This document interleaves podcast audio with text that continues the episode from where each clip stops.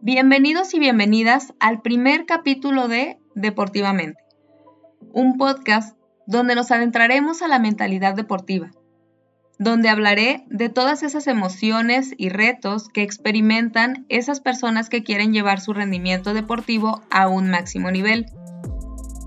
Y también abordaremos temas relacionados con la salud mental en el deporte. Yo soy Amanda Zurita psicóloga del deporte y apasionada por la mente humana. Si tú practicas algún deporte o haces ejercicio, eres entrenador o entrenadora, trabajas con deportistas desde tu especialidad, por ejemplo, si eres nutriólogo del deporte o médico del deporte, o si tienes algún familiar o amigo al que quisieras entender y ayudar, este podcast es para ti. En el contexto deportivo es muy común escuchar algunas frases que se vuelven parte del día a día. Por ejemplo, muchas veces una entrenadora le dice a su atleta, tú tienes muchas posibilidades de ganar, solo te hace falta creértela. O un entrenador que habla frente a su equipo y les dice, hoy teníamos todo para ganar este partido, pero les hizo falta actitud. También es común escuchar frases como, te falta mentalidad o te ganaron los nervios. O también a veces te pueden decir, el día que domines tus emociones, nadie te va a parar. Y en muchas ocasiones como deportistas es muy frustrante escuchar esto. ¿Por qué? Porque nadie nos enseña a hacerlo. Es muy probable que nadie se haya sentado contigo a decirte cómo es que se mejora la actitud o cómo hacerle para empezar a creer en ti.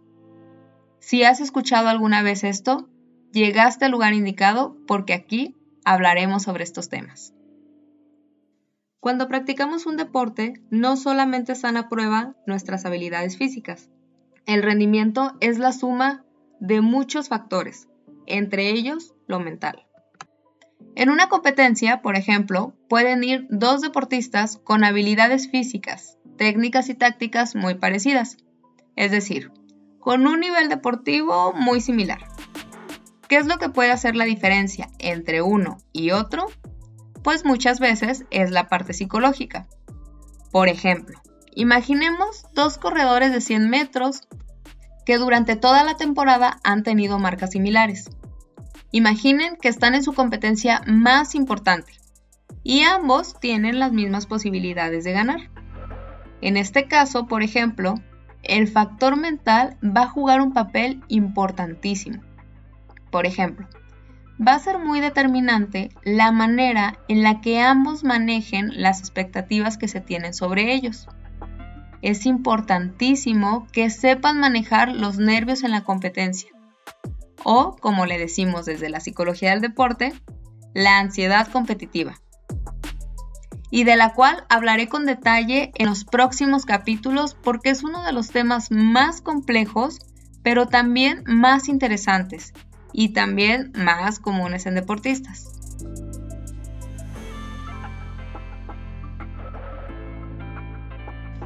Otro factor a tomar en cuenta son las cosas que se hacen fuera del entrenamiento ya que no solamente el entrenamiento va a definir nuestro rendimiento en la competencia, también va a influir todo lo que hacemos fuera de él.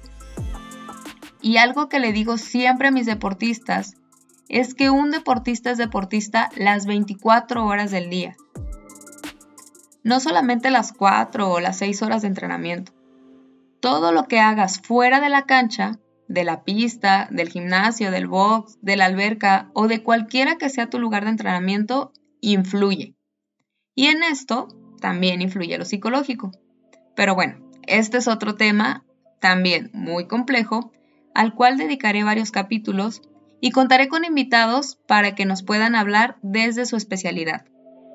Les voy adelantando que esto de lo que acabo de hablar tiene nombre y desde la psicología del deporte le llamamos entrenamiento invisible. ¿Qué es el entrenamiento invisible? Bueno, pues es todo aquello que tú haces y que te puede beneficiar o afectar en tu rendimiento deportivo.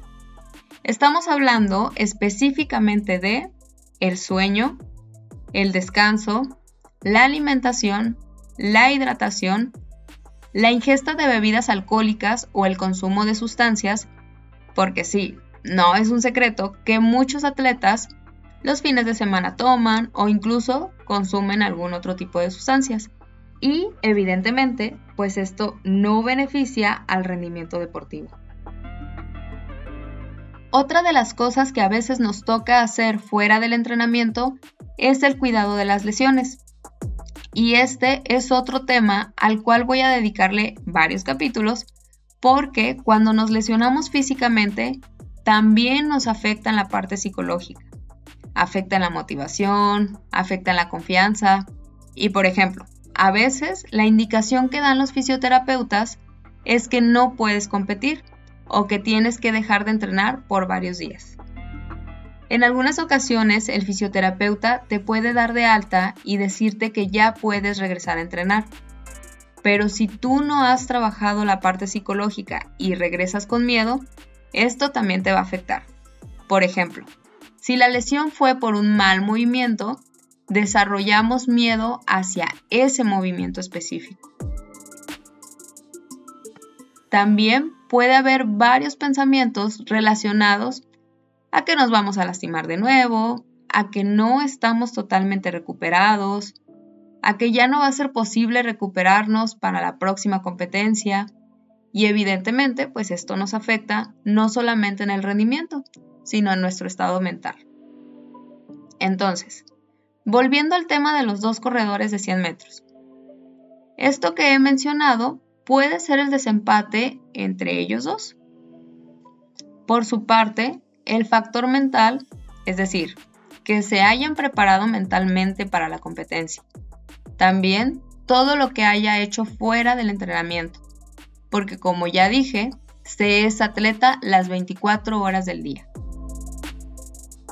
En conclusión, la parte mental juega un papel importantísimo en el rendimiento deportivo.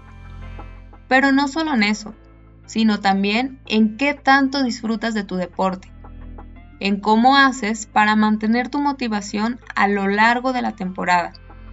Porque en la preparación rumbo a una competencia pasamos por distintas etapas en el entrenamiento, pero también por distintas etapas psicológicas. Y estas se tienen que tomar en cuenta como parte de tu preparación. Ser deportista implica tener que enfrentar muchos retos cada día, pero los retos no solamente son para ellos, sino también para las personas que están alrededor de ellos, como los entrenadores, las entrenadoras, el equipo técnico, como puede ser nutricionistas, fisioterapeutas, médicos del deporte y obviamente también a la familia, especialmente a los papás y a las mamás. Así que si estás interesado en descubrir cómo es que funciona la mente de un deportista, este podcast es para ti.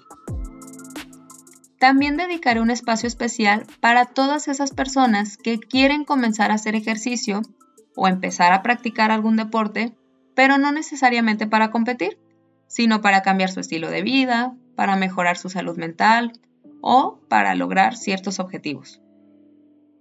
Por último, te invito a seguirme en mis redes sociales. Mi página de Facebook es Psicóloga del Deporte Amanda Zurita. Mi Instagram lo encuentras como psic.amandazurita. Y en TikTok me encuentras como deportiva.mente.